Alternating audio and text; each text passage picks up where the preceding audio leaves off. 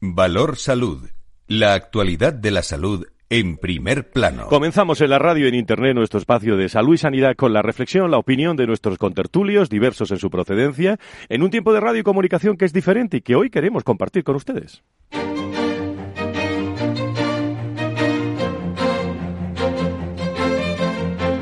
Valor Salud es un espacio de actualidad de la salud con todos sus protagonistas, personas y empresas.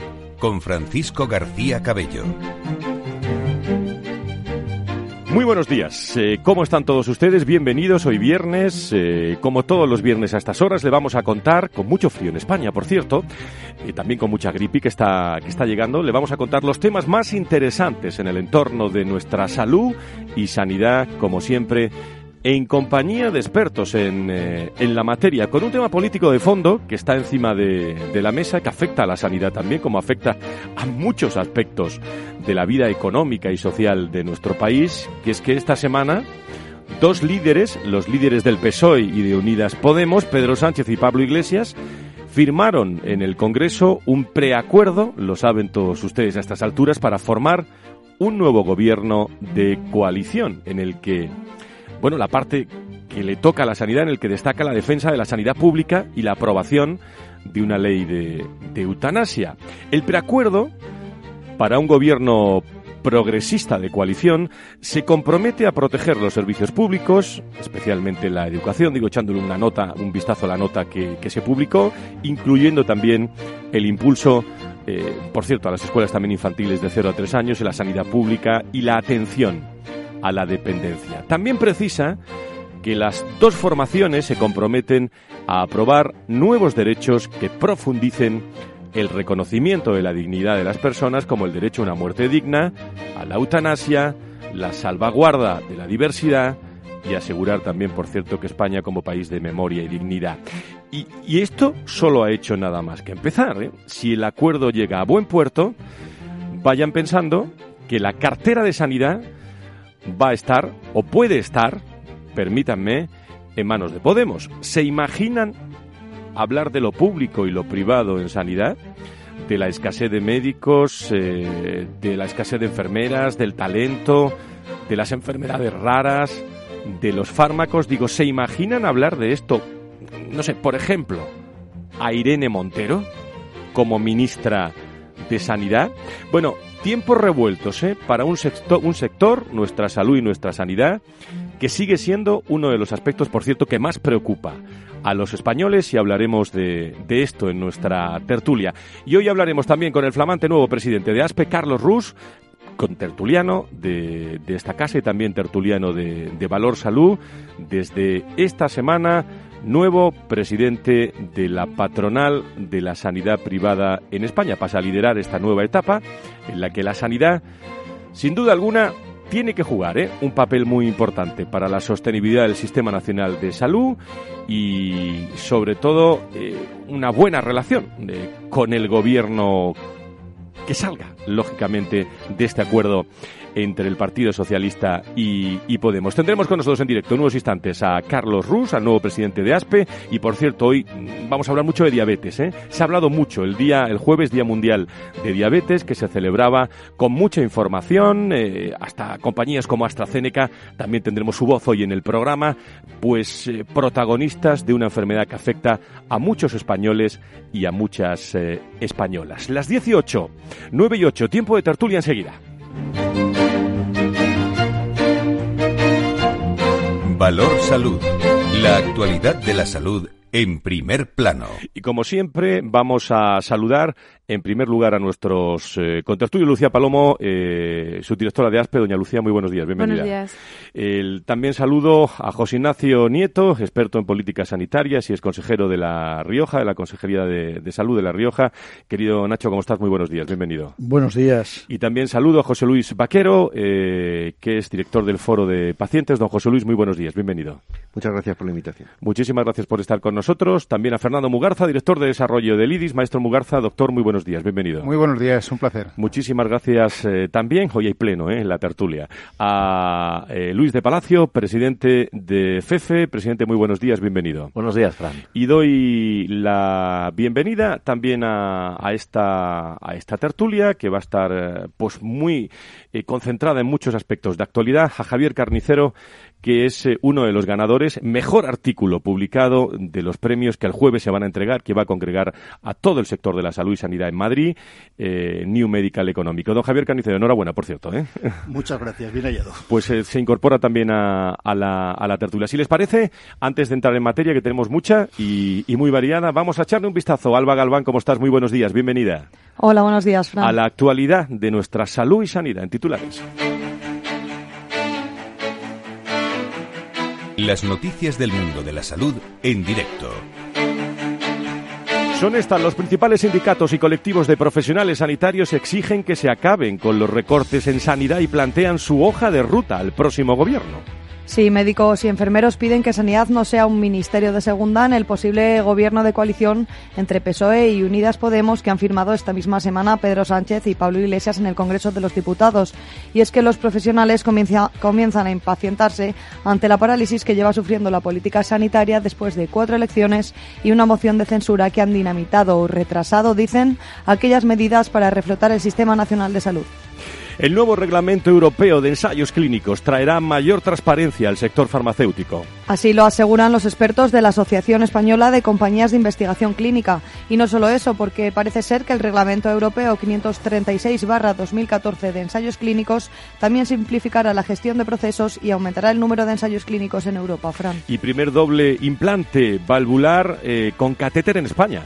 Concretamente, la implantación de las válvulas mitral y aórtica duró menos de tres horas y se realizó por vía inguinal.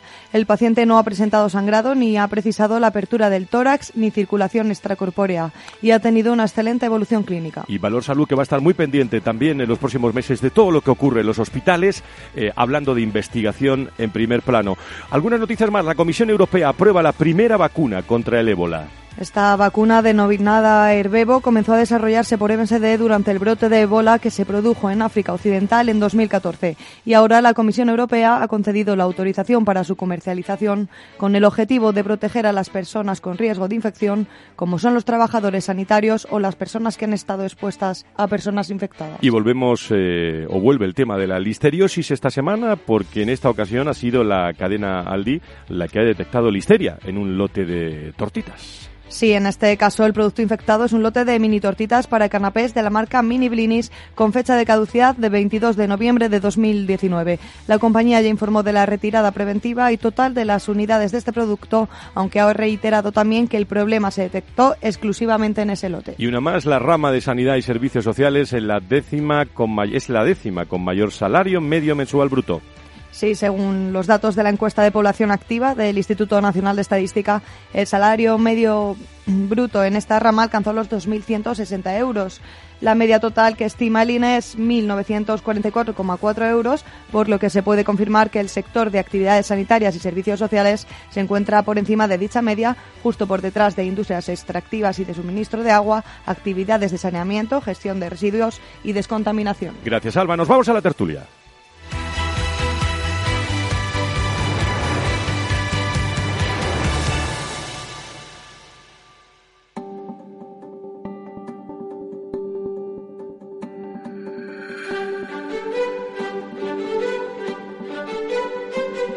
La tertulia en Valor Salud. Noticias y reflexión desde todos los puntos de vista. Bueno, Luis, ¿qué le dijo ayer la, la, ministra, que creo que estuvo ayer en la Comisión de, de, Sanidad de la COE con ella? Bueno, pues efectivamente tuvimos Comisión de Sanidad en COE eh, con la presencia de la ministra de Sanidad, María Luisa Carcedo, y bueno, lo primero que tengo que decir es que las deliberaciones de la Comisión de Sanidad están sometidas a confidencialidad. ¿eh? O sea que no te voy a. No te, bueno, pero en los pasillos se habla de muchos temas, ¿no? A ver, evidentemente, no, y sobre todo eh, cuestiones sobre respeto de competencia y confidencialidad en COE, ahora mismo las estamos cuidando un montón. Sin embargo, eh, la presencia de la ministra es una cosa que va a generar eh, noticia y nota de prensa porque, eh, evidentemente, lo que ella vaya a hablar no se espera que sea un corrillo privado. Y al revés, tuvo una intervención de una media hora larga y luego se sometió a unos 20 minutos de preguntas de los asistentes que llenaron la sala. Y he de decir también y agradecer la presencia de muchísimos farmacéuticos madrileños que se acercaron para poder intentar no, no, siempre lograr arrancarle alguna respuesta concreta a la ministra. bueno, pues estuvo estuvo la presidenta Cristina Contel de la Comisión de Sanidad y, ahora eh, sustituida por Carlos Rus en ASPE, que ahora hablaremos de eso también. Y, bueno, pues eh, dijo varias cosas pero sinceramente muchas generalidades. Yo creo que eh, yo le percibí cierto nervio o intranquilidad de la situación actual. Sí, claro, no saber lo que va a pasar, ¿no? Sí, efectivamente. Hubo un lamento público por su parte de que ojalá se hubiera eh, resuelto la situación de gobernabilidad en abril. Eh, eso quiere decir muchas cosas, ¿eh? y, mm, porque ella misma eh, lo lamentaba en, en, ese sentido.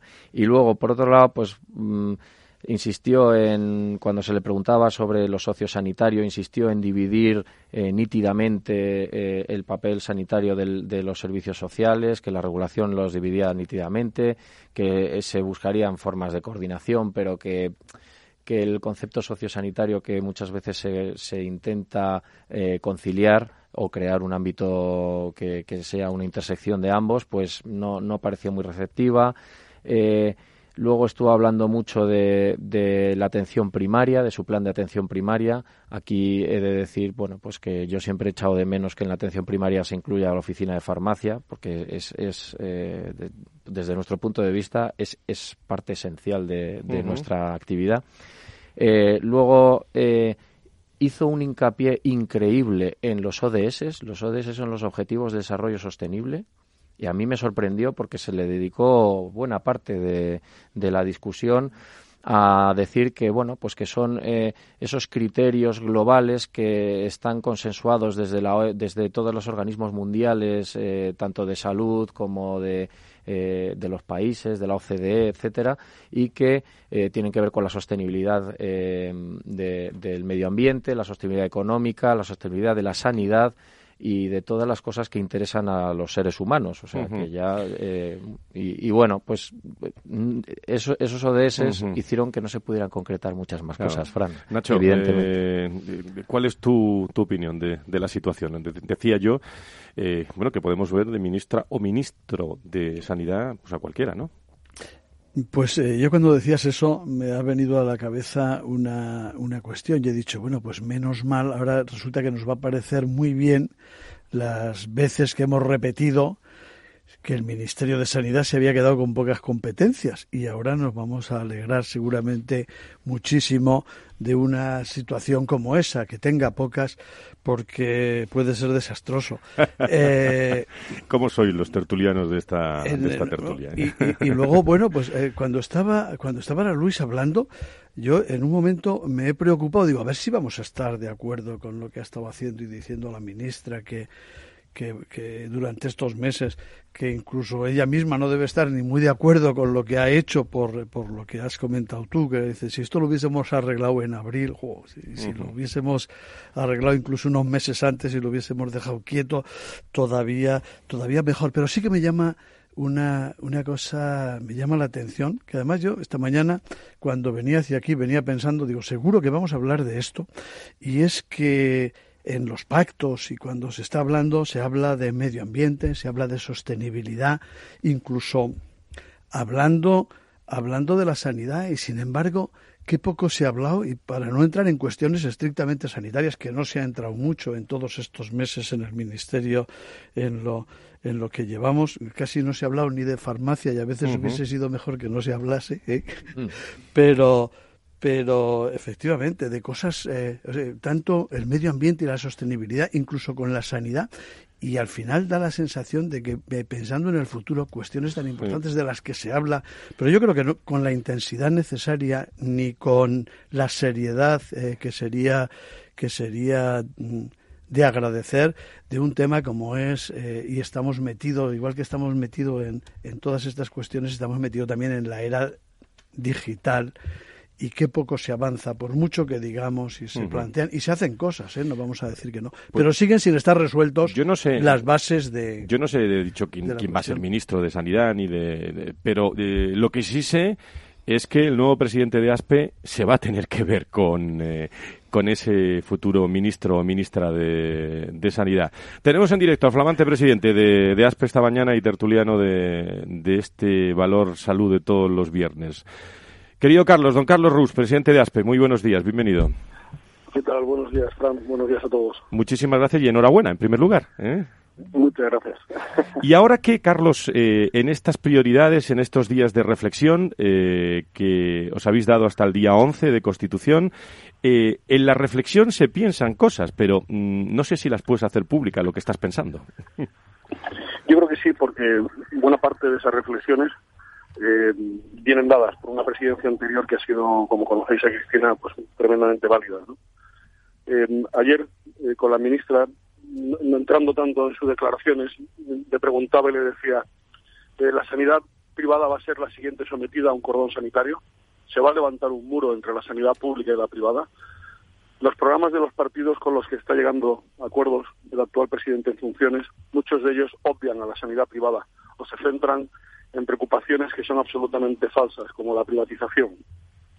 Ayer encontrábamos declaraciones de la portavoz de Unidos Podemos, donde una de sus principales preocupaciones era que la sanidad pública acabara cotizando en bolsa. Nos dedicamos a sembrar ideas en la sociedad y a plantear problemas que son inexistentes. El problema de la sanidad pública no está basado en el hecho de que se utilicen distintos formatos legalmente permitidos de gestión. La titularidad sigue siendo pública la gestión. Privatización es lo que pasó con Telefónica, no lo que está pasando con la sanidad. La sanidad tiene el reto de ser sostenible y para ser sostenible necesita ser flexible en los modelos de gestión y necesita contar con la sanidad privada porque somos un recurso disponible, somos un recurso flexible y somos un aliado del Sistema Nacional de Salud. Obviarnos creo que podría llevar a, a, esa, a esas posverdades que hagan que el sistema sí pueda acabar quebrando. Don Carlos, han sido unas semanas muy de mucho de mucha discusión y sobre todo de mucha reflexión y muchas conversaciones con, grandes grupos hospitalarios, con hombres y mujeres del mundo de la, de la salud. Eh, pero ¿cómo va a ser esa etapa a partir del día 11 de diciembre en la patronal de la sanidad privada en España? Creo que nos encontramos en un momento en el que la patronal es una patronal que viene que viene fundada desde el año 78, pero que se encuentra en un momento especialmente, quiero decir, pues, eh, brillante, ¿no? En el sentido de que eh, somos el fruto de la unión de las dos patronales que existían a, nivel nacional. Hay una gran unidad a nivel interno y hay que focalizar de una forma muy clara cuáles son nuestras preocupaciones. Tenemos que evitar la dispersión y centrarnos en dos, tres puntos que van a ser de carácter fundamental y que necesitamos poner encima de la mesa. La parte pública y este tema del cordón sanitario es sin duda una de ellas el papel de los profesionales sanitarios creo que eh, va a ser muy relevante. Se ha cargado sobre sus hombros gran parte de esta crisis y todavía no se ha recuperado ni están en, su situación. Y luego para nosotros es de vital importancia que eh, uno de nuestros principales aliados y proveedores de clientes para ellos, de pacientes para nosotros son las compañías aseguradoras. y necesitamos marcar con ellos unas reglas de juego pues que sean satisfactorias para todos. José Luis Fernando, eh, no sé si quieres saludar al nuevo presidente, bueno, y todos, me imagino, pero no tenemos tiempo, tenemos dos minutos y medio, lo que nos queda. sí, hola Carlos, ¿qué tal? Buenos días. Buenos días, Fernando. Oye, lo primero, enhorabuena por, eh, bueno, por ese, ese nuevo cargo, ¿no? Y ese nuevo encargo, ¿no? Que tienes ahora en, en ASPE. La verdad es que se aproximan, como dicen, pues eh, etapas, eh, digamos que borras cosas, ¿no? Por decirlo, calificarlo de alguna manera. Y desde luego, pues que la implicación de todos y la, y la tuya muy especialmente desde ASPE, pues va a ser también fundamental, ¿no? Bueno, dicho lo dicho, sí que me gustaría compartir contigo y a ver qué es lo que piensas, una reflexión, ¿no? Porque sí que es cierto que, que, estamos hablando estamos hablando de lo que está pasando en este momento, pero quizá quizá no hablamos de, de que de lo que sí que se habla es de, de los de los cargos y los sillones, ¿no? Quiero decir, los ministerios que cada uno se está repartiendo en este momento, ¿no? Cada uno de los partidos que parece ser que han llegado a ese acuerdo. Y sin embargo, no se habla de programa programa a programa desde el punto de vista de sanidad, ¿no? Porque de lo que habría que hablar en definitiva es de las medidas que va a tomar esta presumible, porque es simplemente presumible, presunta coalición de gobierno de Partido Socialista Obrero Español y de, y de eh, Unidas Podemos, ¿no? No sé qué es lo que opinas al respecto es un ejercicio de responsabilidad que se acabe conformando gobierno porque no pueden volver a someter a la ciudadanía a unas terceras elecciones en un periodo inferior a un año y medio. Eh, que creo que sería un fracaso político y que, debería de suponer el cambio de las, de las principales figuras a nivel nacional. Después yo creo que eh, Unidas Podemos, eh, como gran aliado ahora mismo, como estamos viendo en las quinielas, siempre ha tenido una gran preocupación por los asuntos sociales. Yo creo que esto puede acabar en, esta primera propuesta que habéis puesto encima de la mesa, de que sean ellos quienes dirijan el Ministerio de Sanidad, también yo creo que tendría más lógica que el ministro eh, o la ministra fuera del Partido Socialista y que Asuntos Sociales, que es la única Secretaría de Estado que tiene ese ministerio, la ocupara este partido. Incluso creo que se podría dar el caso de que se dividieran en dos ministerios y Sanidad tuviera un, un ministro del Partido Socialista, de Asuntos Sociales tuviera eh, un ministro de, Unidas Podemos, que también casaría, o ideológicamente parece que es lo que para ellos ha tenido una mayor preocupación, ¿no? Muy bien, pues eh, bueno, don Carlos, es verdad lo que eh, José Luis, no sé si da tiempo, podemos para saludarlo, pero tenemos 30 segundos. Bueno, era... Hola, hola. bueno, pues, no, lo que pasa es que algo que ya los contertulios previos han, han estado comentando es algo que a mí me preocupa, ¿no? Y es la sostenibilidad, ¿no? Que parece que la sostenibilidad justifica que todo lo que hagamos se base solo en, ese principio, cuando el principio tiene que ser hacer sostenible la calidad. Bueno, pues, eh, don Carlos, ¿es verdad lo que se comenta por ahí que usted va a incrementar su presencia en esta tertulia? Eh, ¿Lo quiere decir a todos los oyentes? Eh, es cierto, ¿no? ya sabéis que siempre, siempre podéis contar conmigo. También, también con, Lucía y con nuestro equipo, que, está siempre presente. creo que es un triunfo de este sector que haya un programa como Valor Salud donde podamos hablar y debatir públicamente de estas cuestiones pues y para nosotros, por supuesto, nuestro futuro es seguir apoyando este programa y, y, haciendo cada vez más, más actos y más eventos. Pues muchas gracias, presidente. Muy buenos días. Buenos días. ¿Necesita a alguien que le ayude a seleccionar los fondos adecuados de acuerdo al momento en el que se encuentra el mercado? ¿Se siente desbordado ante la abrumadora oferta de fondos de inversión? ¿No sabe cómo gestionar la gran cantidad de información financiera disponible? Los analistas de Arquia Profim Banca Privada le ayudarán a ordenar la información para escoger los mejores fondos en cada momento. Nuestra prioridad son sus intereses, porque nuestro mejor activo es la confianza de nuestros clientes. Arquia Profim Banca Privada. Nos gusta acabar todos los años a lo grande. A tu plan de pensiones también. Realiza una aportación a tu plan de pensiones de Renta 4 Banco y recibe hasta un 1% de regalo cada año sin límite de cantidad. Entra en r4.com e infórmate. Renta 4 Banco, tu banco especialista en inversión. Ver bases legales de la promoción en r4.com. Capital Radio presenta Especial Inversión Inmobiliaria, una jornada conducida por Meli Torres y Carlos Ladero en la que hablaremos sobre el sector inmobiliario como destino de inversión en bolsa, cotizaciones, oportunidades y soluciones para accionistas e inversores institucionales. Nos acompañarán Merlin Properties, Neynor Homes, LAR España, Quabit Inmobiliaria, Renta Corporación, Millennium Servicios Inmobiliarios e Inmobiliaria del Sur. Reserve su plaza y asista gratuitamente a este especial llamando al 912 83 33 33 o en el mail eventos arroba capitalradio.es. Especial inversión inmobiliaria en Capital Radio, el 20 de noviembre de 10 a 12 horas desde Roca Gallery, José Abascal 57, Madrid. Con el patrocinio de GPM, Gestión de Patrimonios Mobiliarios. Nos gusta que las personas tengan opinión propia. Quienes aquí hablan también expresan su propia opinión no representan la opinión de Capital Radio.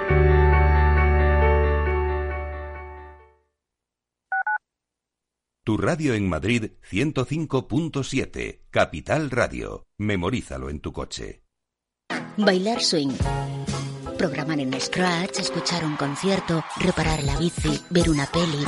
Todo cabe en las bibliotecas municipales de la ciudad. Encuentra la tuya en bibliotecas.madrid.es. Bibliotecas. Más allá de los libros. Ayuntamiento de Madrid. ¿Qué le diría Cervantes al presidente del gobierno o Voltaire a la oposición? Descúbrelo junto a toda la actualidad cultural en el Marca Páginas, en Capital Radio, los viernes a partir de las 8 de la tarde. El Marca Páginas, con David Felipe Arranz, porque la cultura también puede ser divertida.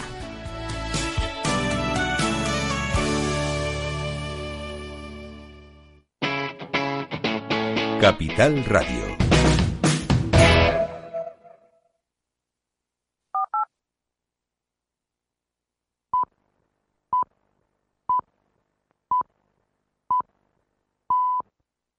Riesgo 6 de 6. Este número es indicativo del riesgo del producto, siendo 1 indicativo del menor riesgo y 6 del mayor riesgo.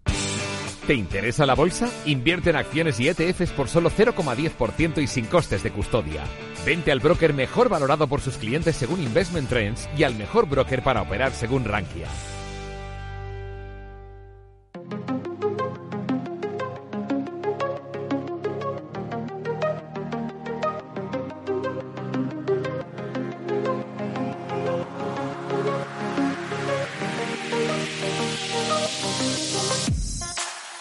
Valor Salud es un espacio de actualidad de la salud con todos sus protagonistas, personas y empresas. Con Francisco García Cabello.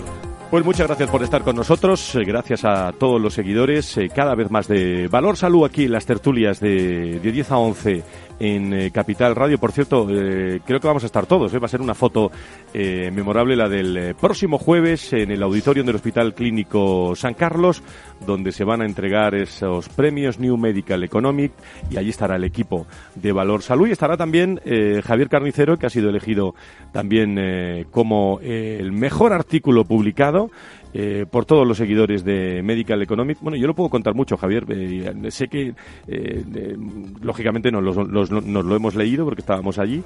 Pero hablas mucho de pacientes en tu artículo premiado, ¿no? Cuéntanos. Sí. Pégate al micrófono y se escucha mucho mejor. Gracias. supongo que ahora sí que se me oye bien. Normalmente todos los servicios de salud, todas las instituciones privadas, todo el mundo mm, dice que siempre que ellos están muy centrados en el paciente. La verdad es que eso no suele ser así.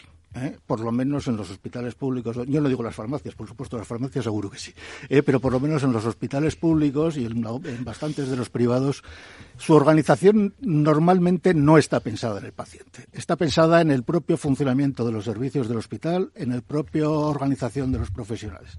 No hay más que ver que prácticamente todas las consultas de los hospitales en España son por la mañana, no a la hora que mejor le viene a los pacientes, por ejemplo. No hay más que ver que cuando un paciente va a una consulta y requiere pues pruebas complementarias, consultas con otros especialistas, etcétera, etcétera, pasa por diferentes citaciones, en muchos casos listas de espera, y no hay nadie que organice una con carácter general estoy hablando, seguro que hay excepciones, no hay nadie que organice una cita conjunta para que una cita optimizada para que el paciente en un solo día resuelva casi todos sus problemas, por ejemplo. Cosas de ese tipo. ¿Eh? ese es el, a mí siempre me gusta decir que, los que el, si el objetivo del sistema de salud es atender a sus pacientes, como este programa se llama Valor Salud, el servicio de salud se tendría que preocupar de generar mucho valor para los pacientes. Y tú conoces muy bien el servicio, porque has estado como jefe de servicio de gestión de, prestaciones y conciertos del Servicio Navarro de Salud hasta anteayer, hasta, ¿no? Hasta el mes de mayo, sí. Además, en mi vida anterior también fui gerente de, perdón, gerente de hospitales y, de, y del Servicio de Salud de Navarra.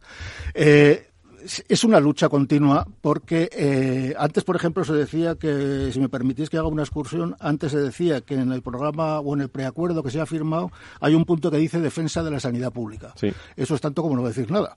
Porque claro, es que se trata de eso al principio. Claro, si, defensa de la salud pública equivale a la autarquía, ¿eh? pues entonces, pues a lo mejor es defensa de la salud pública, pero eso no es así. José Luis Vaquero. Sí, no, bueno, yo solo quería decir como representante de los pacientes que yo es que te habría dado dos premios, porque hace falta también eh, coraje, ¿no? Para que desde dentro pues también se estén comentando estas cosas que son verdades, pero como castillos. Enhorabuena, ¿eh? Pues muchas gracias. Preguntas para nuestro premiado. Bueno, yo por el premiado de New Medical Economic. Aparte de, la felicitación, sí, sí quería decir que la farmacia, los problemas que tiene la farmacia para poder poner al centro eh, al paciente en su centro no son tanto de voluntad, porque sí, eh, es comprensible que por competencia, eh, por servicio y por proximidad, lo normal es que fuera el centro de nuestra actividad, es por, es por lo diría yo, como camisa de fuerza normativa que es la que nos atenaza. Y sí quiero aquí poner de manifiesto, por ejemplo, para que la gente no lo sabe, la cantidad de irregularidades que estamos cometiendo por un paciente cuando no tiene bien la medicación o cuando no tiene bien la prescripción ¿eh? que está muy regulada y que a lo mejor le falta un visado o justo le han cambiado la medicación pero no se la han actualizado en la tarjeta o justo es una medicación que es difícil de conseguir y hay que hacer el pino puente para conseguírsela y se la tenemos y luego, bueno, ya me traerás la receta. En todas estas situaciones en las que, que receta, no receta, pero se lo damos, le aconsejamos cómo hacerlo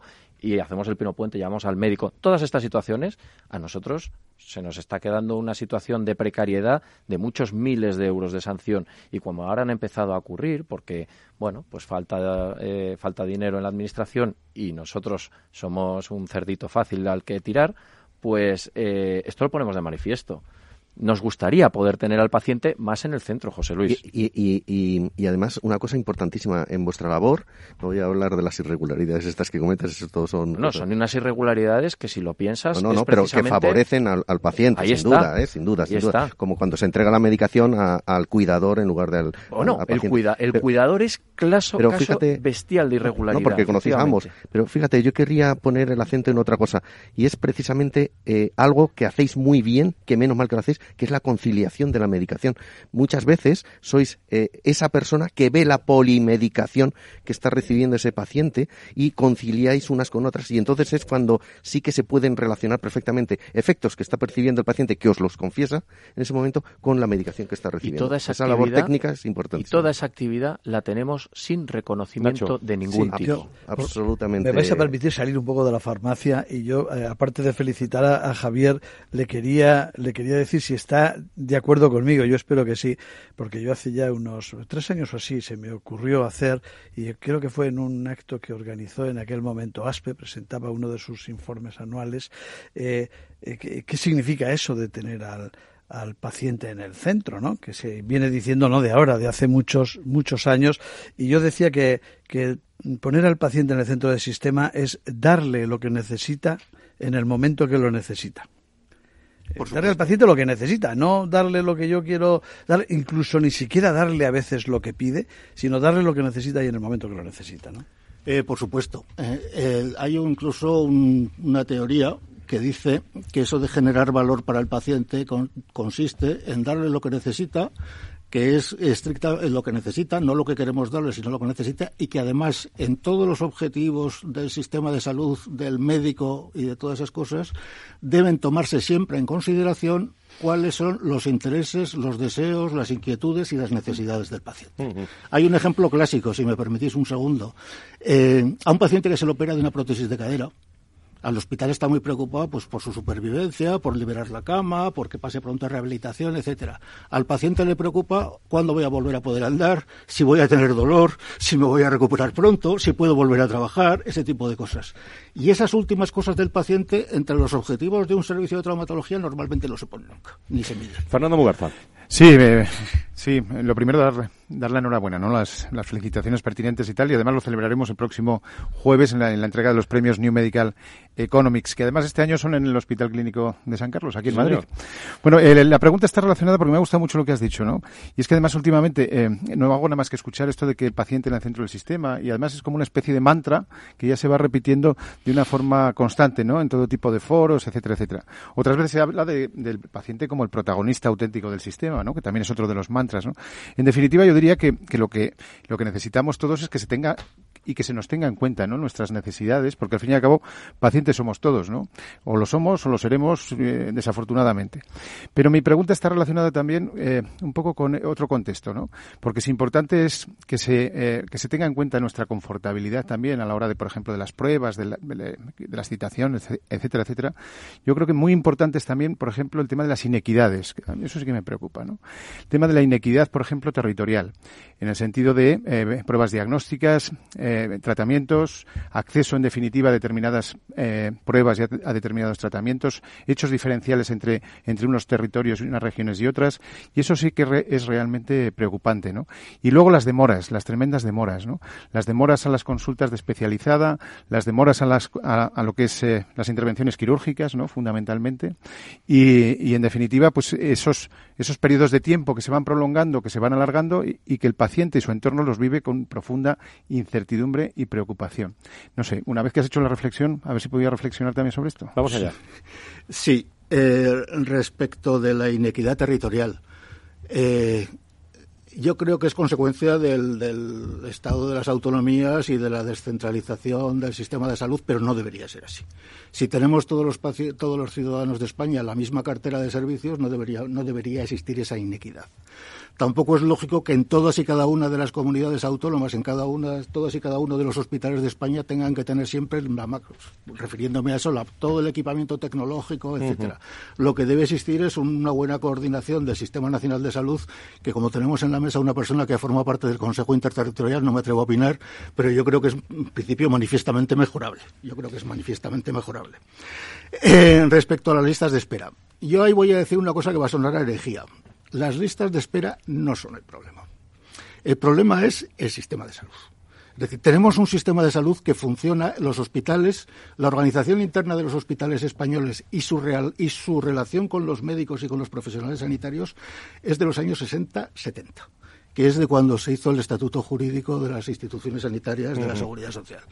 Y la organización de la atención primaria en España y la relación con los médicos de primaria es del año, si no recuerdo mal, 86, que es la Ley General de Sanidad, y el año anterior el Real Decreto. Yo creo que es hora de cambiar eso no puede seguir como está y estamos empeñados en hacer siempre más de lo mismo y, esperar que cambien los resultados, lo cual, decía Einstein, creo, no sé si es, es, una, es falso, que es una locura. Pues don Javier, el paciente es el centro del sistema, pero menos. Ese es el título del artículo premiado. Eh, le damos la enhorabuena. Eh, estaremos juntos eh, con todo el equipo de Valor Salud el próximo jueves y le agradecemos mucho. Se queda con nosotros en la, en la tertulia. José Luis, aquí tocamos, como saben nuestros oyentes, todos los viernes algún Día Mundial de la Salud, algún aspecto de, de pacientes, pero ¿cuánto se ha hablado mucho de calidad y bueno esta semana de, diabetes. Sí, fijaros que eh, la diabetes eh, podemos ser alguno de nosotros diabéticos y no saberlos. Eh, una tercera parte de, de los de quienes sí que son diabéticos no lo saben. Consecuentemente, al no estar diagnosticados tampoco están tratados y van a poder tener complicaciones. Eh, yo querría también comentar algo que, le oí a Andoni en, una presentación en el Ministerio eh, esta misma semana eh, y era que comentaba, esto de tener, es que tengo un poco de azúcar en sangre, ¿no? Y decía, no, esto, esto es diabetes. O sea, esto es como decir, es que estoy un poco embarazada, ¿no? No, no, es que, es que eres diabético y hay que coger el toro por los cuernos y, y actuar sobre él. Pues saludamos al presidente de la Federación Española de Diabetes que está en directo con nosotros aquí en Capital Radio, en Valor Salud. Eh, querido Andoni, Andoni Lorenzo, muy buenos días, bienvenido. Hola, buenos días. Muchísimas gracias. Bueno, no sé, me imagino estarías de acuerdo con las palabras de José Luis, ¿no? Que acaba de decir. Eran suyas. Por eso digo. Sí, efectivamente. A mí hay muchas cosas. Yo he leído mucho sobre diabetes esta semana, eh, pero mm, una de las cosas que más me preocupa es la, todo lo que afecta a los niños, ¿no? Es decir, eh, ¿cómo afecta la obesidad, por ejemplo, infantil en la, en la diabetes, querido Andoni? Que es un problema que yo creo que está ahí en primer plano. Bueno, afecta desde el punto de vista, como escuchaba algunos médicos ayer en el Día Mundial, que, es muy difícil luego revertir una obesidad infantil, se convierte al final en una obesidad adulta. Y esto hace que al final estos chavales sean los futuros pacientes con diabetes tipo 2, ¿no? Entonces es muy importante desde una edad temprana empezar en la educación y explicarle bueno cuáles son los hábitos saludables y los prejuicios que tiene pues determinada alimentación o determinado estilo de vida que también hay que hablar del poco ejercicio que nuestros jóvenes hacen no sí, como, como acabo de comentar, he escuchado muchas cosas. En España hay en torno a 6 millones de personas que padecen algún tipo de diabetes, una cifra que alcanza los 422 millones de, personas en todo el planeta, por cierto, y para hacer frente a esta enfermedad, de los 7.000 medicamentos en desarrollo en el mundo, 475 son para los distintos tipos de diabetes. Son datos de farma, de farmaindustria, ¿no? hablando de, investigación, eh, ¿qué nos podría decir el presidente de la Federación Española de Diabetes en respecto a este asunto? Que he oído hablar poco de investigación. Bueno, sí, es cierto. Fíjate que en, los múltiples eh, actos o, entrevistas o congresos a los que acudo, a veces eh, algunos pacientes reclaman más, ¿no? Reclaman, oye, esto hay que hay que trabajar más, hay que investigar más. Yo siempre digo que posiblemente la diabetes sea una de las patologías en las que más se está investigando actualmente en el mundo, ¿no? Y, la mayor prueba de todo esto, también suelo decir, es, oye, los pacientes con diabetes mirar cinco años atrás, mirar diez años atrás, ¿no? Es decir, el avance que estamos teniendo en investigación, tanto médica como tecnológica, está siendo pues, pues muy importante, muy grande y eso está permitiendo pues que los pacientes con diabetes ahora mismo tengan una vida completamente plena igual que cualquier otro ciudadano, ¿no? Y, bueno, pues hay que hay que desentrar un poco este mito de, que no se investiga lo suficiente. ¿Alguna pregunta, don Fernando? Adelante. Sí, hola Andoni, ¿qué tal? Buenos días. Fernando, buenos días. Mira, la pregunta es, eh, es, es muy sencilla, ¿no? Es el hecho de Vamos allá. Sí, es el hecho de que hay hay patologías, ¿no? Hay enfermedades que, que tienen un, gran impacto social, ¿no? A través de, bueno, pues de movilizaciones o de eh, eh, actos relacionados con el mundo de la comunicación, quizá del marketing, como es, por ejemplo, el cáncer de mama, como es, por ejemplo, la enfermedad infecciosa por VIH, ¿no? Eh, ¿Qué proyección está teniendo en este momento la diabetes en ese sentido, en ese contexto? Y yo te, diría que qué es lo que echas de menos, qué es lo que echáis de menos desde, desde la FEDE para conseguir, ¿no? Para conseguir que realmente aquellas, aquellos planteamientos reivindicaciones que estáis haciendo, que son perfectamente asumibles y además necesarios, pues eh, sean escuchados de una forma constante, no solamente por la sociedad, sino también por nuestras administraciones. Adelante, Antonio. Mira, Fernando, te, agradezco esta pregunta porque ayer eh, fue algo que estuve comentando reiteradamente. Nosotros desde la Federación Española de Diabetes lo que nos estamos encontrando que parece increíble es que la diabetes es una patología desconocida. Eh, como decía al, inicio eh, José Luis, al final lo que todos escuchamos en el taxi, en el metro o en las cafeterías eh, es la frase esta de yo no tengo diabetes, tengo un poco de azúcar, ¿no? Parece que este es el mensaje que cala en la sociedad, que cala en los medios de comunicación y que cala en la propia administración, ¿no? Y entonces no se le da la importancia que tiene, que tiene esta enfermedad. Nosotros lo que estamos reclamando a la Administración, al Ministerio de Sanidad, es que de una vez por todas el Plan Estratégico de la Diabetes, que es un documento que recoge 52 puntos, que se elaboró en el año 2006, se revisó en el año 2012, que todos los profesionales nos dicen que es un gran eh, eh, plan estratégico, sin embargo, lo que estamos reclamando es que se le dote de personal y se le dote de, recursos económicos. Eh, ponemos el ejemplo, efectivamente, por ejemplo, del plan estratégico y de las acciones que se hacen sobre el VIH, ¿no? Eh, datos que yo daba eh, ayer en el Día Mundial y son datos que no se conocen. Es que en España fallecen al año 25.000 personas. Qué barbaridad. Eh, son 68 personas diarias que fallecen. Y otro dato que también es muy significativo es que al día se diagnostican 1.100 casos de diabetes. La mayoría, evidentemente, son tipo 2, ¿no? Es decir, que todos los años aumentan las listas de pacientes con diabetes en cerca de 400.000. Yo creo que, de una vez por todas el Ministerio, los responsables eh, que nos gobiernen o nos van a gobernar, eh, de una vez por todas establezcan algún tipo de estrategia sobre, sobre la diabetes. Sí, Andoni, eh, estamos apretados por el tiempo, por el programa, y a mí me gustaría que comentaras dos palabras de una iniciativa que estamos promoviendo desde FEDE, precisamente, en conjunto también con el Foro Español de Pacientes. La justificación principal de la enfermera escolar. Pues, y hemos hablado de eso también, mucho. sí, sí, va, también un poco ligado a todo esto. Es decir, en España primero hay 8 millones de, alumnos, es decir, ya estamos hablando de una población importante. En segundo lugar, eh, ¿qué es lo que más queremos cualquier ciudadano en esta vida? Pues precisamente nuestros hijos tenemos una sociedad que está completamente regulada, porque efectivamente tiene que ser así.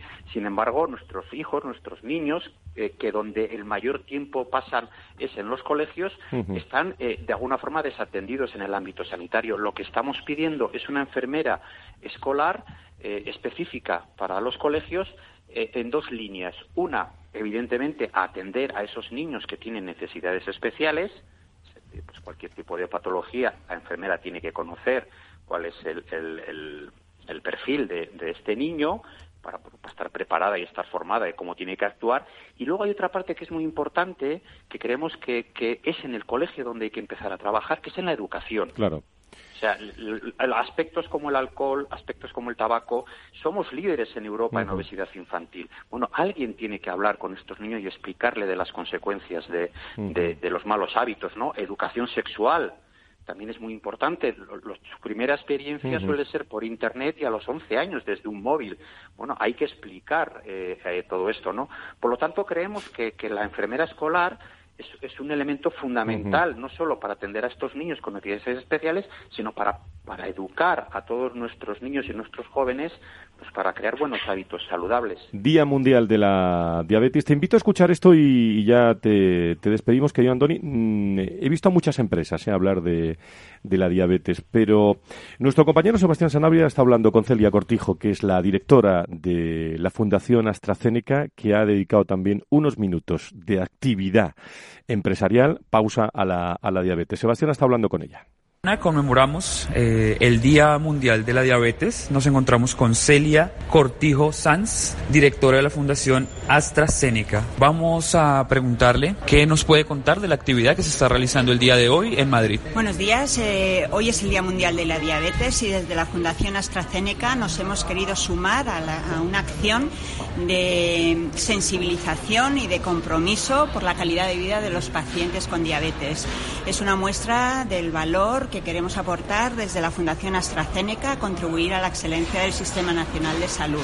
Cuéntanos qué se está haciendo hoy en día eh, con el tema de la diabetes. En este momento, en esta jornada hoy en día, lo que estamos haciendo es una llamada de sensibilización al diagnóstico precoz. Es muy importante porque una de cada dos personas que tienen diabetes no lo saben. Entonces estamos ofreciendo un control de glucosa aquí con unos personales sanitarios a los viandantes en esta campaña de concienciación.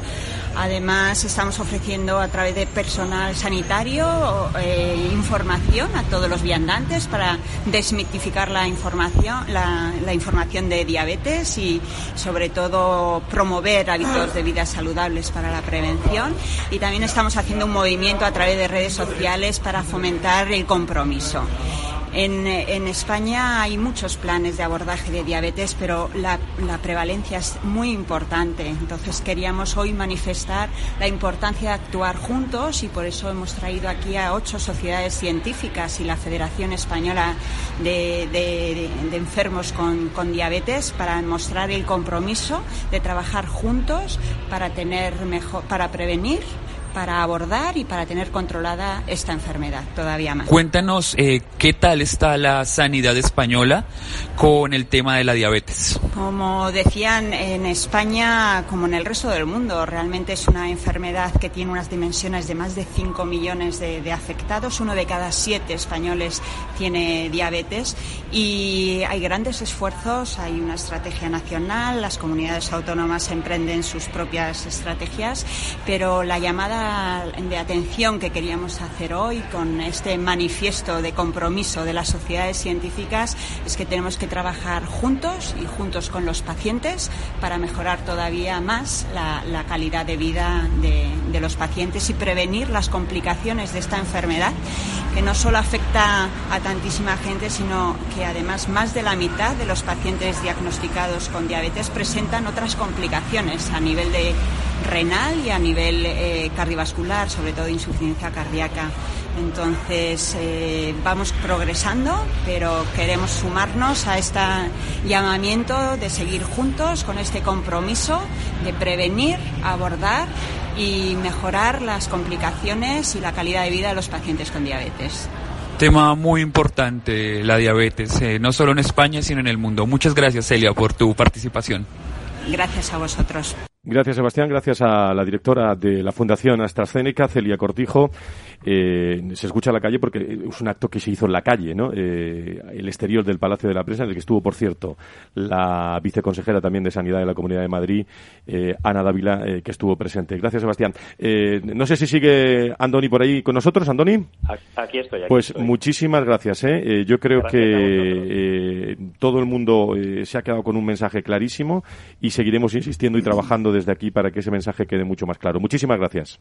Muchas gracias, un saludo. Gracias. Y yo no sé, en la línea de investigación, los últimos minutos de, de, Valor Salud, si alguna vez eh, conocen ustedes, y aquí lo que se trata también es que conozcan algunas enfermedades, eh, no raras, sino algunas enfermedades que no se conocen, ¿no? Como eh, aquella que, que, habla de la sensibilidad química múltiple. ¿Qué es esto?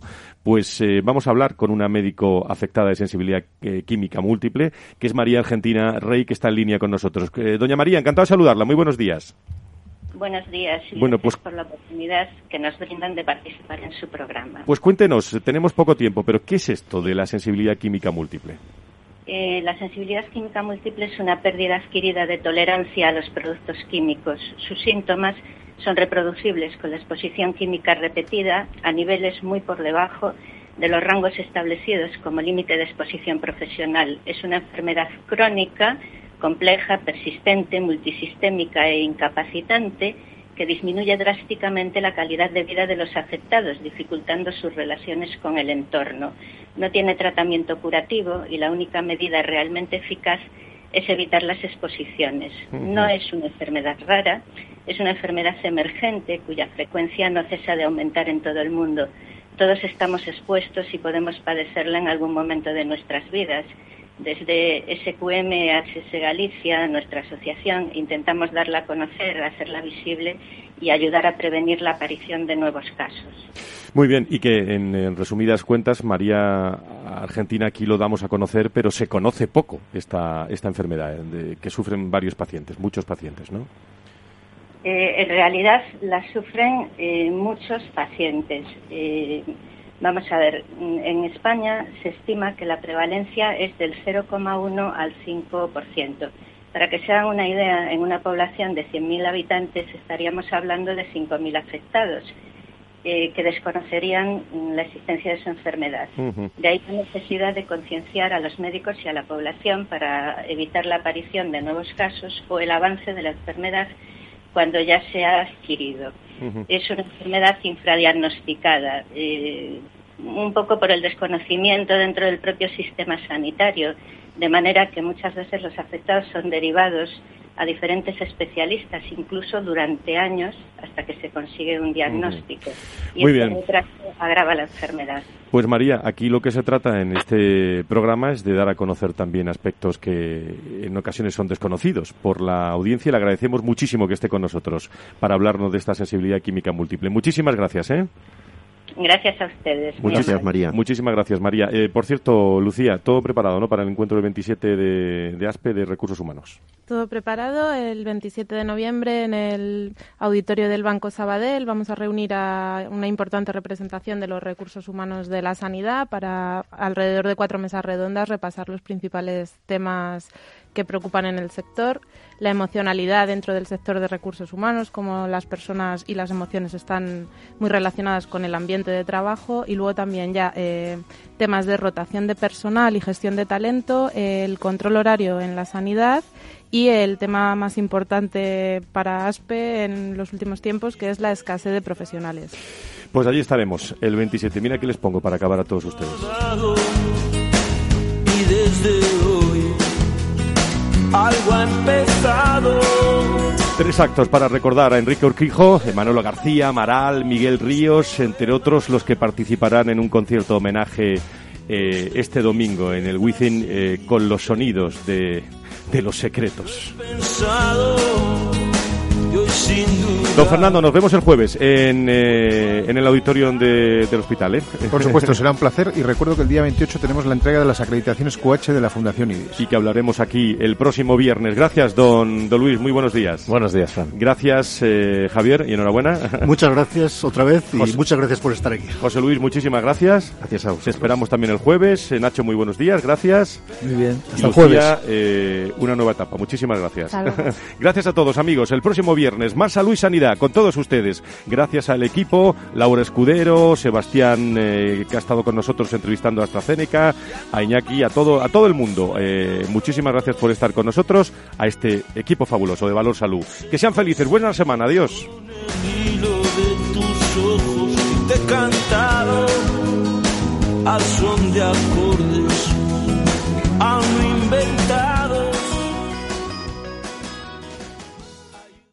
En CX Loyalty llevamos más de 40 años trabajando para conocer y comprender a los consumidores. Gracias a esto, somos líderes mundiales en diseñar, crear y gestionar programas de fidelización para algunas de las empresas más grandes del mundo. Desarrollamos propuestas de valor para mejorar el día a día de las personas y por eso, desde CX Loyalty, queremos ayudarte a que te encuentres más seguro con nuestro Consejo de Ciberseguridad, todos los lunes a las 19.30 horas en el Afterword de Capital Radio. No te lo pierdas.